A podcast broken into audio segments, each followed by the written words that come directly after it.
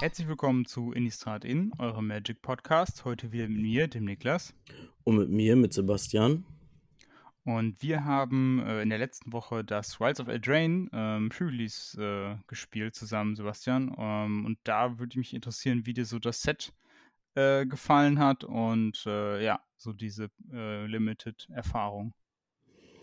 Ja, an sich war es, also es hat echt viel Spaß gemacht. Ne? Gerade so, wir haben ja das Tour the Giant Pre-Release gespielt, äh, wir haben zusammen gespielt. Das ist äh, schon mal ein großer Pluspunkt. Das macht, finde ich, wesentlich mehr Spaß als normales Pre-Release, weil man auch einfach den doppelten Kartenpool hat und dann auch einfach Mhm. ein paar, ein paar bessere, ein paar spielstärkere, ein bisschen fokussiertere Decks hat, einfach weil man den doppelten Kartenpool zur Verfügung hat. Da lässt sich dann schon ein bisschen mehr machen.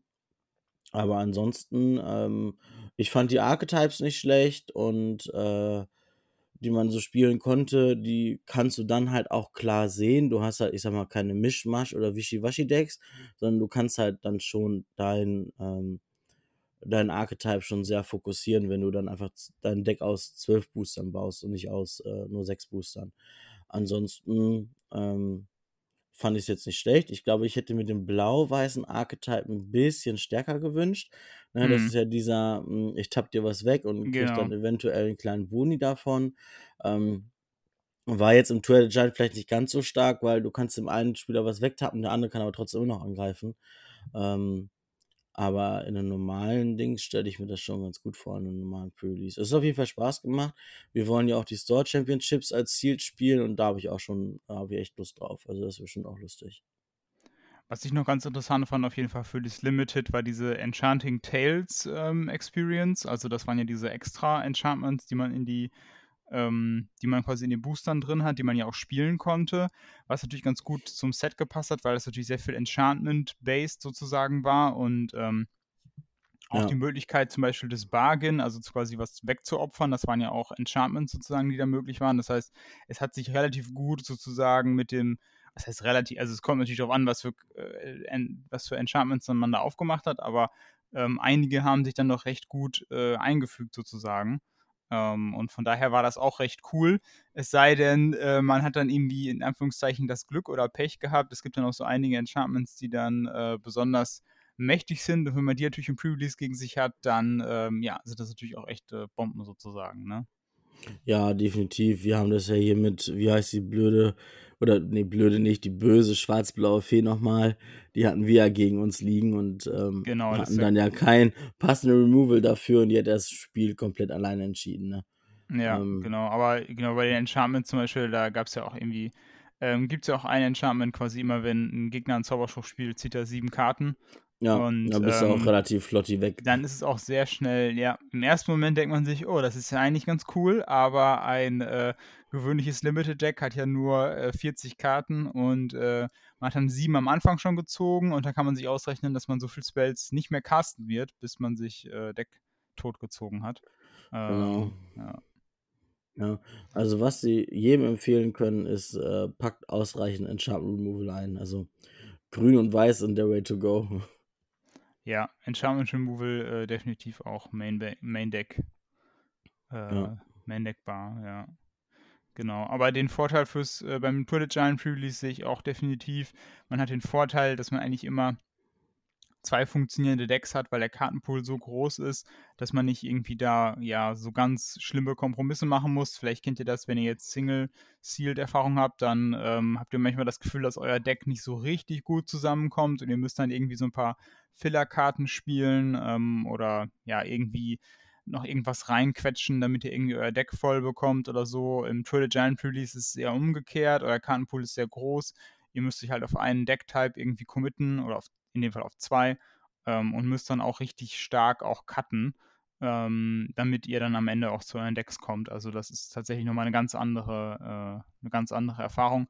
Aber ähm, aus der Hinsicht lohnt es sich auf jeden Fall, äh, das so zu machen. ja. Gut, dann, ähm, genau, ich schiebe noch nach. Äh, die äh, Kreatur, die äh, Sebastian eben meinte, ist der, äh, oder die Talion, The Kindly Lord, kostet äh, vier Mana, äh, zwei beliebige, ein blaues, ein schwarzes, Flugfähigkeit. Und wenn ihr ins Spiel kommt, sucht man sich eine Nummer aus zwischen 1 und 10. Und immer wenn der Gegner eine Karte mit Mana Value, Stärke oder Widerstandskraft mit der genannten Nummer ähm, wirkt, dann verliert äh, der, dieser Spieler zwei Lebenspunkte und wir ziehen eine Karte. Und das ist tatsächlich sehr viel, weil es eben auf Power, Toughness und CMC schaut. Und äh, wenn man da halt dann eine richtige Nummer hat, dann äh, ist dann halt quasi schon die ganze Hand oder Teile der Hand dann eben, ähm, ja, davon betroffen, sag ich mal. Ja. Ja. Gut, dann würde ich sagen, starten wir mal mit unserem, äh, mit unserem Thema heute.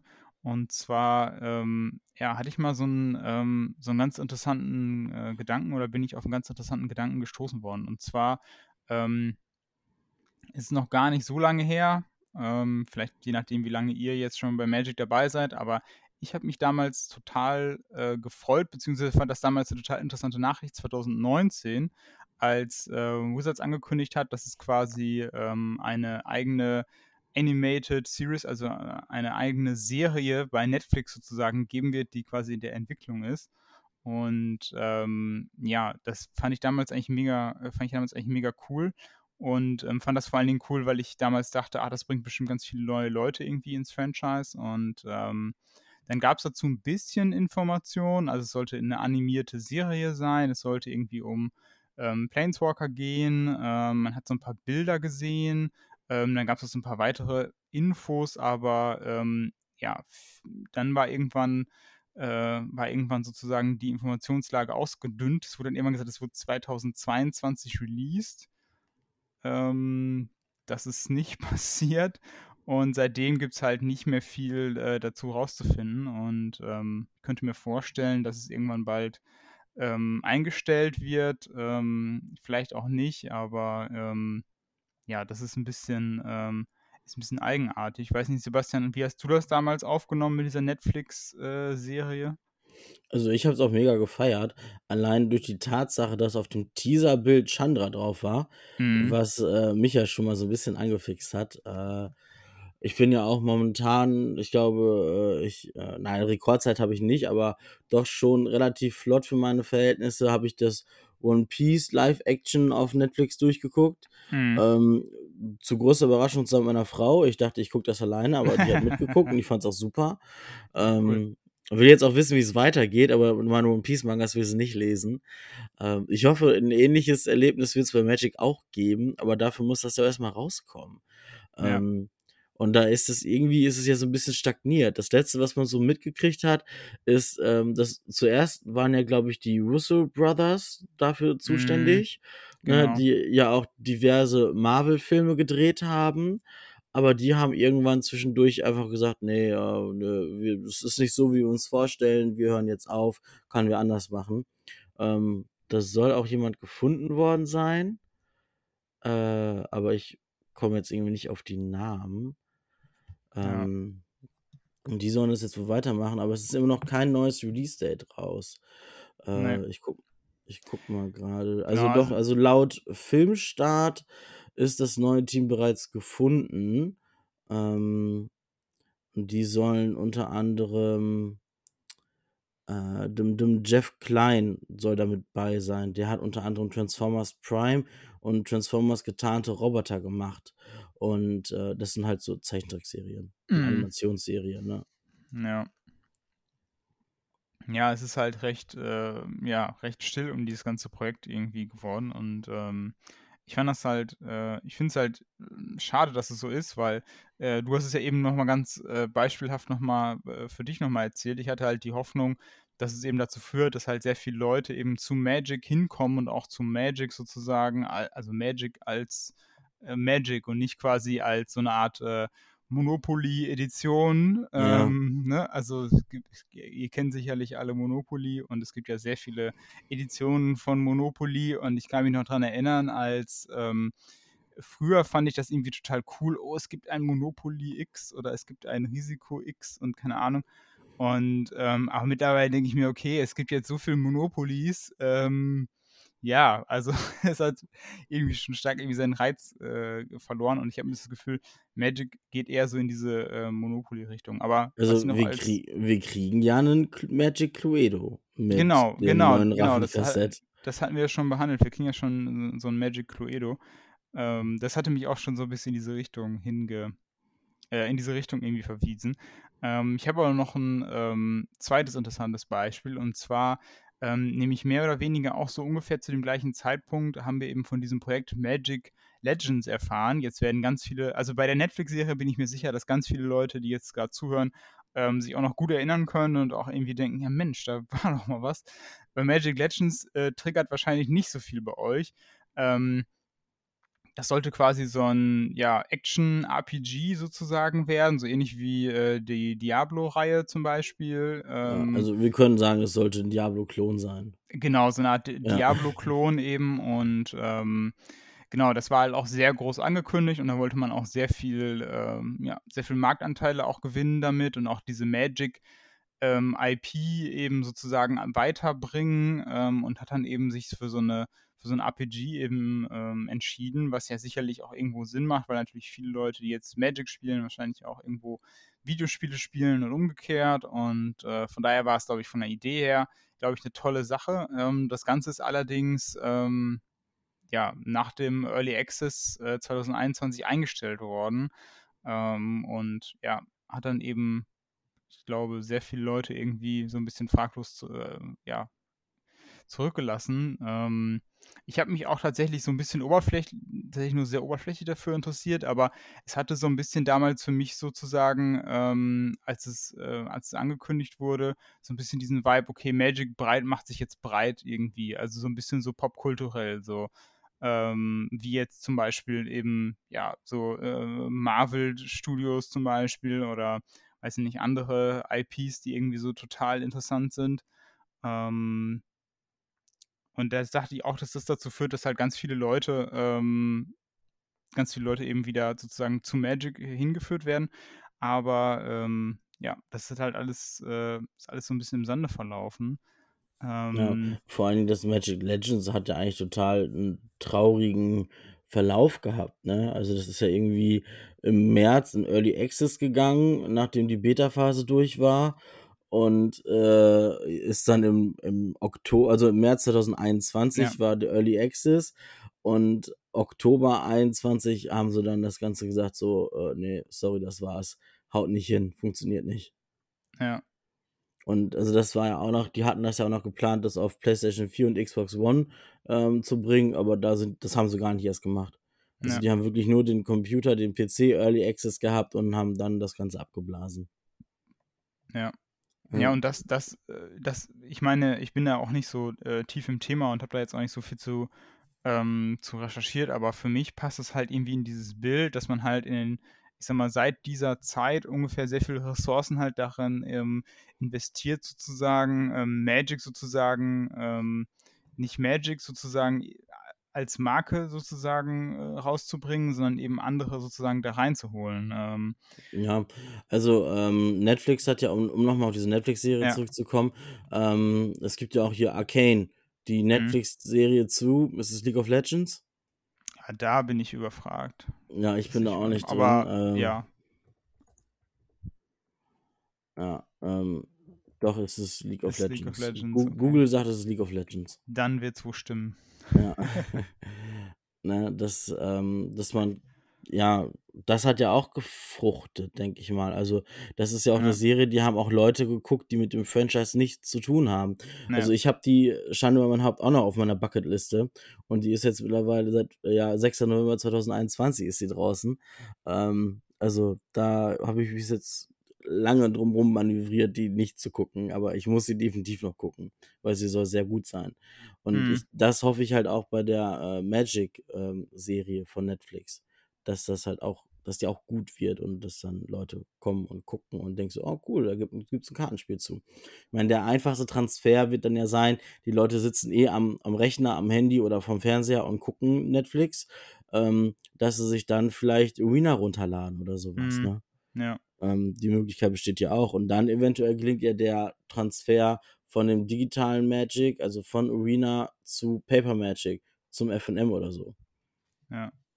Ja, also ich denke, das ist auch das, was sie sich, ähm, was sie sich dadurch so ein bisschen ähm, erhofft haben. Ähm, Aber ich glaube, der hat halt einfach die Strategie sozusagen verändert und ist dann in diese Richtung dieser Universes Beyond, ähm, Ja. Geschichten gegangen, was ja in Teilen, ähm, wahrscheinlich auch irgendwie, ähm, funktioniert. Also, ich denke, ähm, du hast es ja, glaube ich, auch aus erster Hand erlebt, dass halt viele oder dass du Leute, ähm, glaube ich, gesehen hast, die dann auch quasi zu Magic gekommen sind, weil sie halt irgendwie Lord of the Rings, äh, sind und dann sozusagen, ähm, gerne Magic lernen wollen. Ähm, doch, das hatten wir auch. Da habe ich ja dieses, äh, Open House Event oder so, Mhm. äh, hieß das, bei uns im Store gemacht, wo dann halt wirklich Leute hingekommen sind, die gesagt haben so: „Ja, wir sind halt Herr der Ringe-Fans und, ähm, haben schon mal was von Magic gehört und jetzt gibt's halt Herr der Ringe-Karten von Magic und die wollen wir uns einfach mal angucken“ und sind dadurch dann halt an Magic gekommen und wir haben mit Jumpstart-Boostern gespielt. Jeder hat sich aus 2 Jumpstart-Boostern 'n Deck gebaut, da hat man gegeneinander gespielt, dann hat jeder noch so 'n kleinen Würfelbeutel mit 'n paar Würfeln gekriegt, die echt schick sind. Und, ähm, dann haben halt einige zum Beispiel dieses, ähm ähm, das Starterdeck oder dieses Starter-Set mitgenommen, wo halt Mhm. 2 2 Decks drin waren, ne? Das eine war dieses grün-weiße Deck mit Aragorn Red, also wo, ähm, ja, der verheiratete Aragorn drauf ist. Ja. Und das andere war halt das mit dem super teuren, super schlechten Saruman. Ne, Ja. Sauron. Sauron Sauron, ja, Ähm, Sauron. ne, das haben die halt mitgenommen, einfach zu Hause 'n bisschen zu spielen, ne? Ähm, und ja, in der Hoffnung, dass halt auch so 'ne Leute dann vielleicht mal zu 'nem Pre-Release kommen oder zum Commander FNM oder so was, ne? Ähm, das war so halt der Gedanke dahinter und so 'n bisschen hat's ja auch was gebracht, so 'n bisschen hat's was gezogen. Also, auf jeden Fall hat der Laden auch so 'n bisschen Aufmerksamkeit dadurch generiert, ne? Mhm. Das ist ja auch schon mal ganz wichtig. Nicht jeder Kunde, der im Laden Karten kauft oder Booster kauft, fällt auch gleich für so 'n Magic-Treff ab, kommt dann halt zu den Events. Aber die Chancen sind halt höher, wenn die Leute wirklich sagen, sie holen sich 'n Commander-Deck, einfach zu sagen so: „Ey, yo, ähm, Freitagabend hier unser Treff, die bieten auch Commander an, wolltest nicht vielleicht mal hingehen?“ Mhm. Ja, und dass man also, so hat man's dann geschafft oder kann man es schaffen, über diese Universes Beyond Geschichte Leute zu Magic dazuzukriegen. Und, ähm, ja, es ist halt man kann es kritisch sehen, die Popularität anderer Franchises, äh, zu nutzen, um Spieler für das eigene Franchise zu gewinnen. Aber, äh, ich finde es nicht schlecht, weil wir wollen ja alle, dass unser Spiel größer wird und wächst. Und ich meine ganz ehrlich, wenn man Herr der Ringe-Fan ist, ist es auch cool, mit seinen Lieblingscharakteren von Herr der Ringe zu spielen. Mir brauchst du das nicht zu erzählen. Ja, ja. Also, ich, äh, hatte letzte. Woche Freitag Commander-mäßig quasi, äh, Aragorn, Boromir und Faramir zusammen auf dem Feld. Das wäre ist ist fast schon wieder 'n Flavor-Fail, weil's ja quasi in Ja. der Story niemals passiert ist.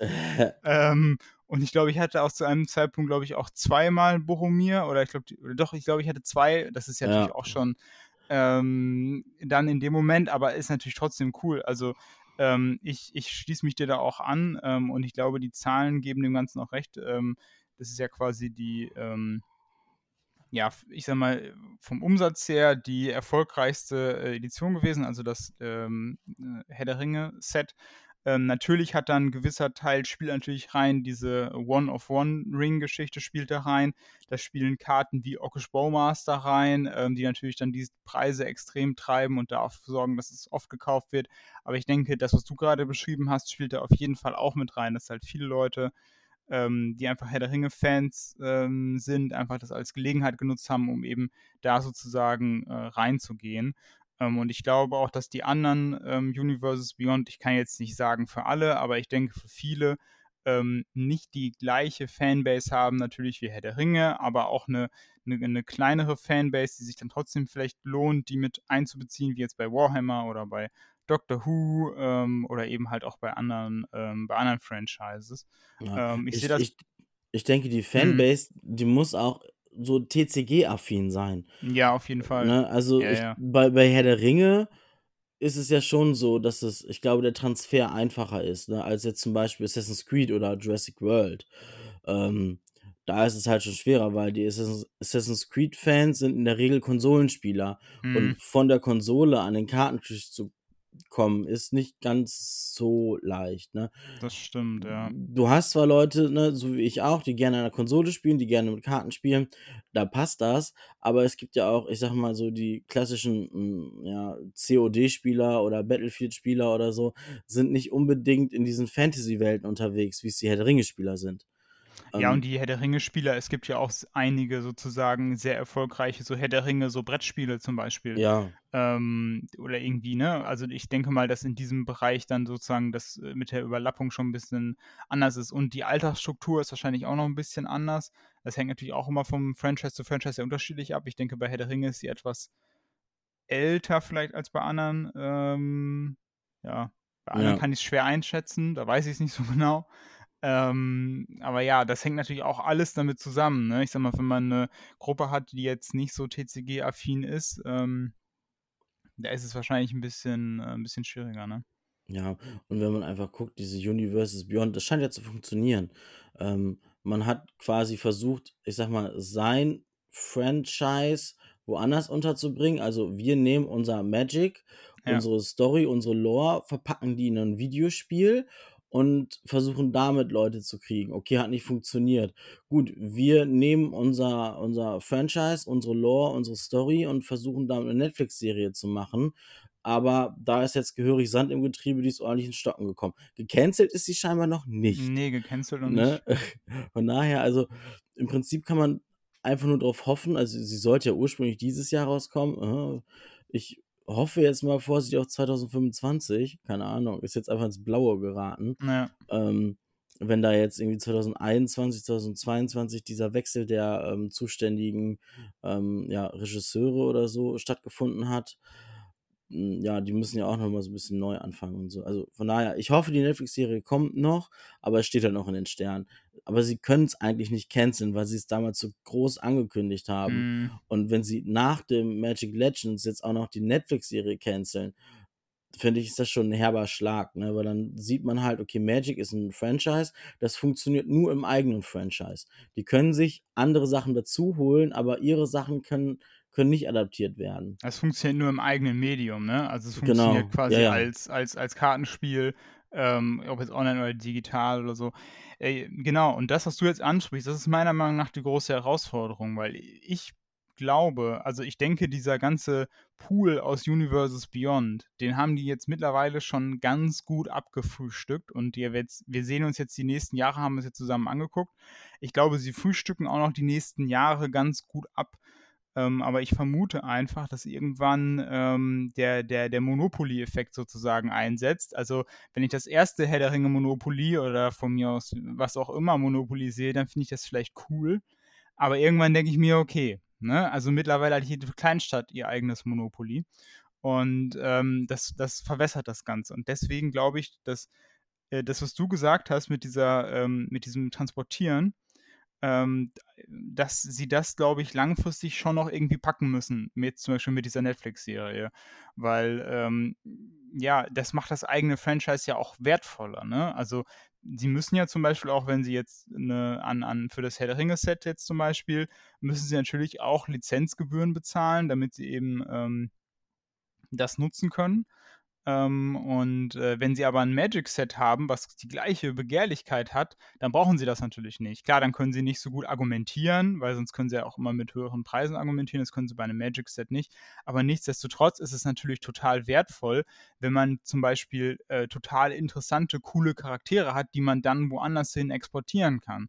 Ne, in irgendwelche Merchandise-Artikel und äh, Adaptionen, was auch immer. Und ich glaube, da müssen sie, glaube ich, wieder hinkommen. Und auf dem Pfad waren sie schon mal mit der, mit der Gatewatch und mit, äh, ne, mit, mit Jace und Chandra und Gideon und Liliana und dieser ganze Story-Arc, der dann sozusagen in War of the Spark sozusagen ähm, gepiekt ist. Oder ich glaube, doch, ja, der Ja. da irgendwo so gepiekt ist. Ähm, da waren sie schon mal und davon sind sie jetzt quasi in letzter Zeit wieder so ein bisschen abgerückt. Und ähm, ich sehe es halt so, dass, glaube ich, viele Magic-Spieler, also nicht so richtig, sich für diese Story immer nicht so richtig begeistern. Und es ist auch teilweise zu viel geworden. Also ja, gerade so was die Planeswalker angeht. ja, Ähm, viele Spieler kritisieren ja auch die Planeswalker an sich, wie die sich, äh, ich sag mal, im Spiel anfühlen. Und deswegen haben sie, glaube ich, auch mit ähm, March of the Machine diesen Schritt gewagt, dass sie hingegangen sind und ähm, ich sag jetzt mal, diesen äh, ja, Planeswalker Mass Removal da durchgezogen haben. mhm, Also sie haben die Charaktere nicht getötet, ähm, aber sie haben halt quasi dafür gesorgt, dass die ihren Funken verlieren. Und ein Großteil der Planeswalker hat halt den Funken verloren. Na jetzt, wir sehen es ja gerade in Eldraine, Will und Rowan Kenrith waren vorher Planeswalker, sind sie jetzt Ja. nicht mehr. Jetzt sind sie einfach ganz normale, äh, legendäre Kreaturen. Und ähm, viele haben ja auch kritisiert, dass man zu viele Planeswalker in einem Set rausgebracht hat. Ja. Ähm, und jetzt ist es ja wieder nur noch ein Planeswalker pro Set. Ne? Jetzt haben wir zum Beispiel Worlds of Eldraine nur Ashiok gekriegt. Und sonst, ähm, damals im ersten Worlds of Eldraine haben wir halt Will und Rowan Kenrith gekriegt. Ähm, dann hattest du Oko ja. und du hattest, hattest du, war Garuk war der auch mit drin? Ich, ich glaube ja.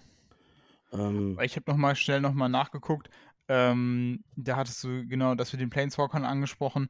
Ähm, ich hatte ja eben War of the Spark äh, erwähnt. Äh, in War of the Spark waren es irgendwie äh, 36. 30, 36 Stück. Ähm, also da sehen wir mal das Gefälle sozusagen, das ganz Extreme von einem Planeswalker jetzt, Wilds of Eldraine, unter den 36 in War of the Spark, obwohl das natürlich eine absolute Ausnahme war. ja, das war eine absolute Ausnahme. Das war ja nur, weil Bolas alle hergerufen hat. Ja, dann kommen sie halt auch, ne? Ja, aber also ich glaube, wir haben uns damals auch immer so ein bisschen lustig darüber gemacht und ja, hier, ne, jetzt die, die, die Planeswalker Avengers und was auch immer. Ja, also doch, es ist tatsächlich der Garuk gewesen in Ja. Eldraine. Garuk Cursed Huntsman. Ach, genau, das war auch dieser große, oder? Der, Genau, der sechs Manner Ja. Garuk. Ja. Dann Oko und ähm, die königlichen Zwillinge, The Royal Ja. Science. Ja.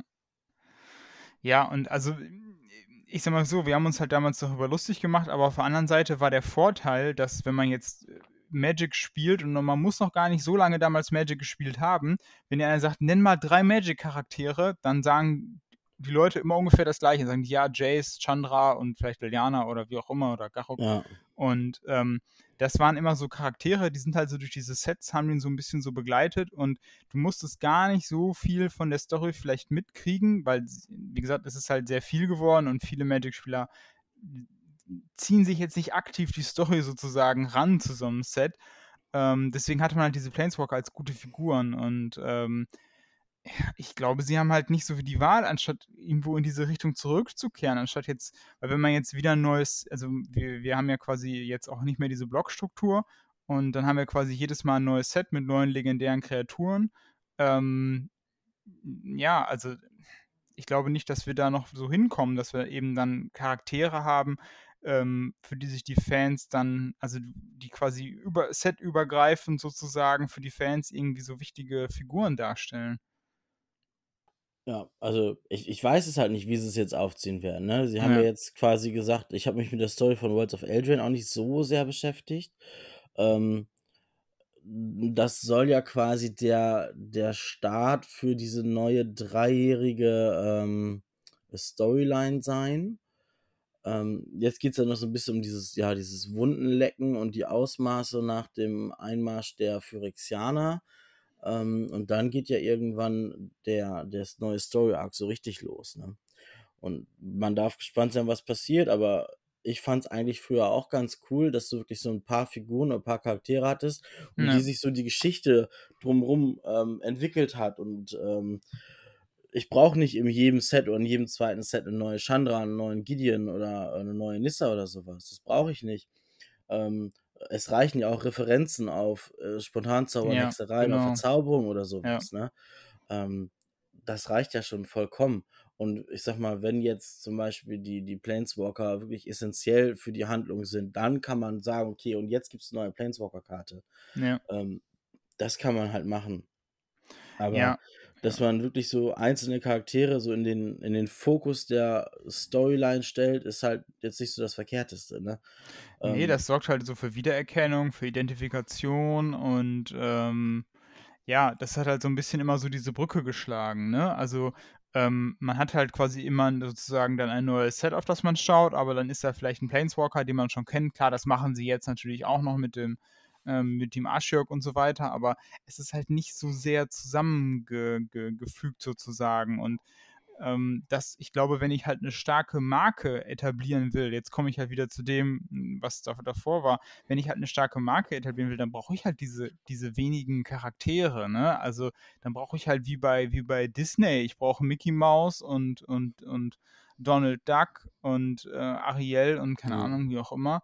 Ähm, oder jetzt bei anderen Franchises, bei Assassin's Creed braucht man halt die, äh, die jeweiligen äh, Hauptcharaktere und das kann man jetzt für ganz viele Dinge äh, durchspielen. Ja. Und Man, man ähm, muss auch bedenken, also einmal ist ja jede Geschichte zu Ende erzählt. Und wir haben es ja jetzt auch gerade in Pokémon erlebt.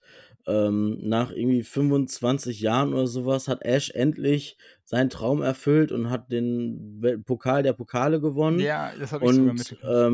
Und in der neuen Pokémon-Serie, in der neuen Pokémon-Staffel, ähm, gibt es jetzt neue Hauptcharaktere. Hm. Und da muss man auch mal gucken, wie sich das Ganze so entwickelt, wie das alles so angenommen wird. Ja, ja, weil das ist ein großes Wagnis, ne? Ne, bei äh, Pokémon ging es ja quasi echt immer fast in jeder Staffel so los. So Ash und Pikachu gehen irgendwo hin. Ash fängt ganz viele Pokémon, äh, kriegt alle acht Orden und kriegt dann am Ende auf die Mütze. Und so war es jetzt so, mh, Ash reist überall hin, fängt ein paar Pokémon und gewinnt am Ende alles. Und ähm, hat sich seinen großen Traum erfüllt. Und jetzt kommt halt die neue Serie mit neuen Charakteren. Es gibt zwar wieder ein überstarkes Pikachu, äh, aber das gehört halt nicht dem Hauptcharakter, sondern irgendeinem Kapitän oder sowas. Also ich bin da auch noch nicht so tief drin, ich habe auch nicht eine Folge von gesehen, aber hier und da schnappt man halt mal was auf. Ähm, und also Pokémon hat es sich getraut, zu versuchen, sich neu zu erfinden.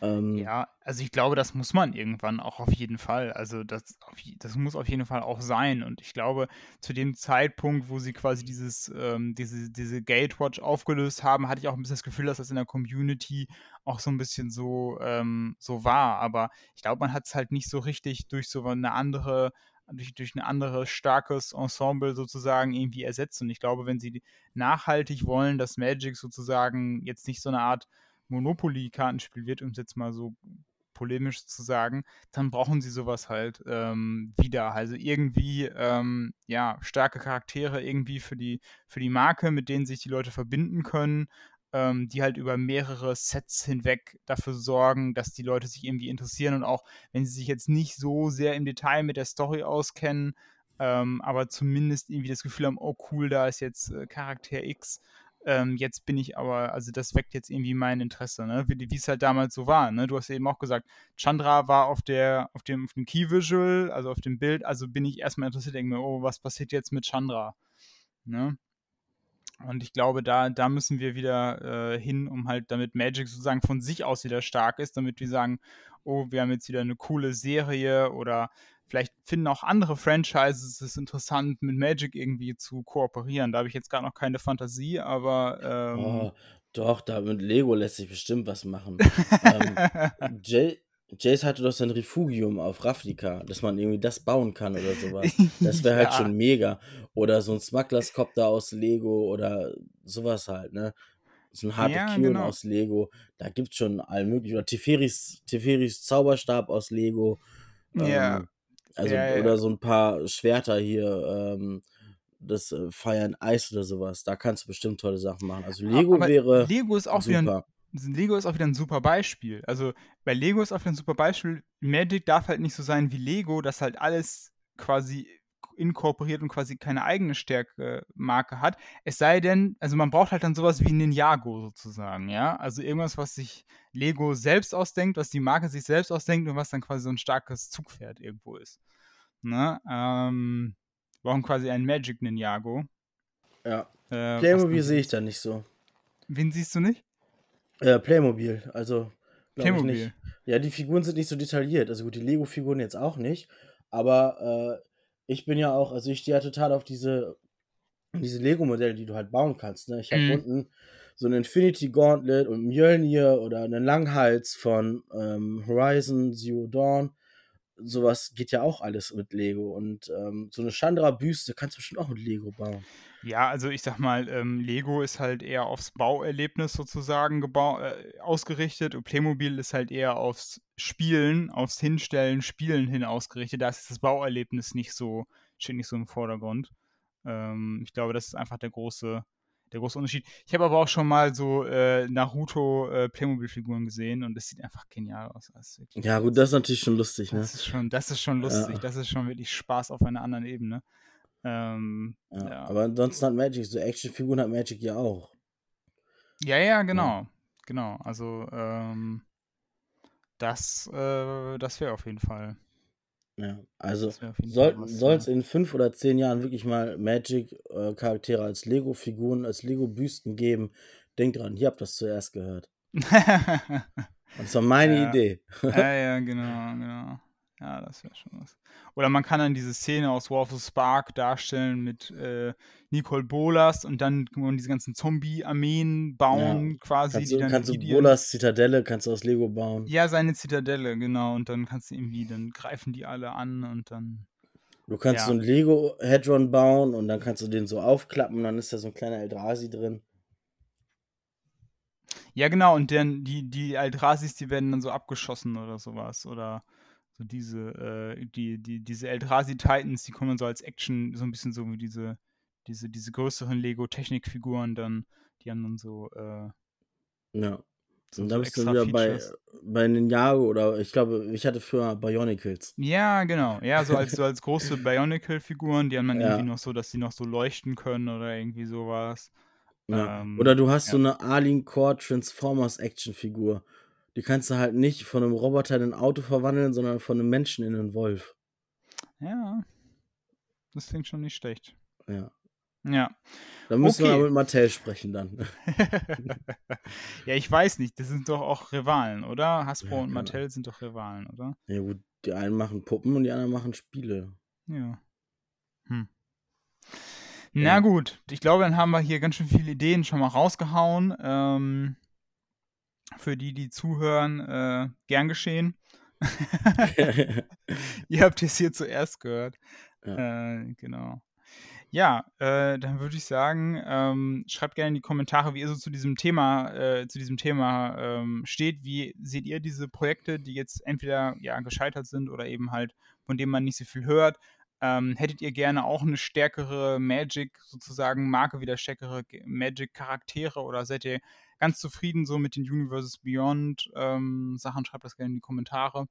Und äh, wir hören uns dann in der nächsten Episode wieder. Bis dahin. Tschüss. Tschüss.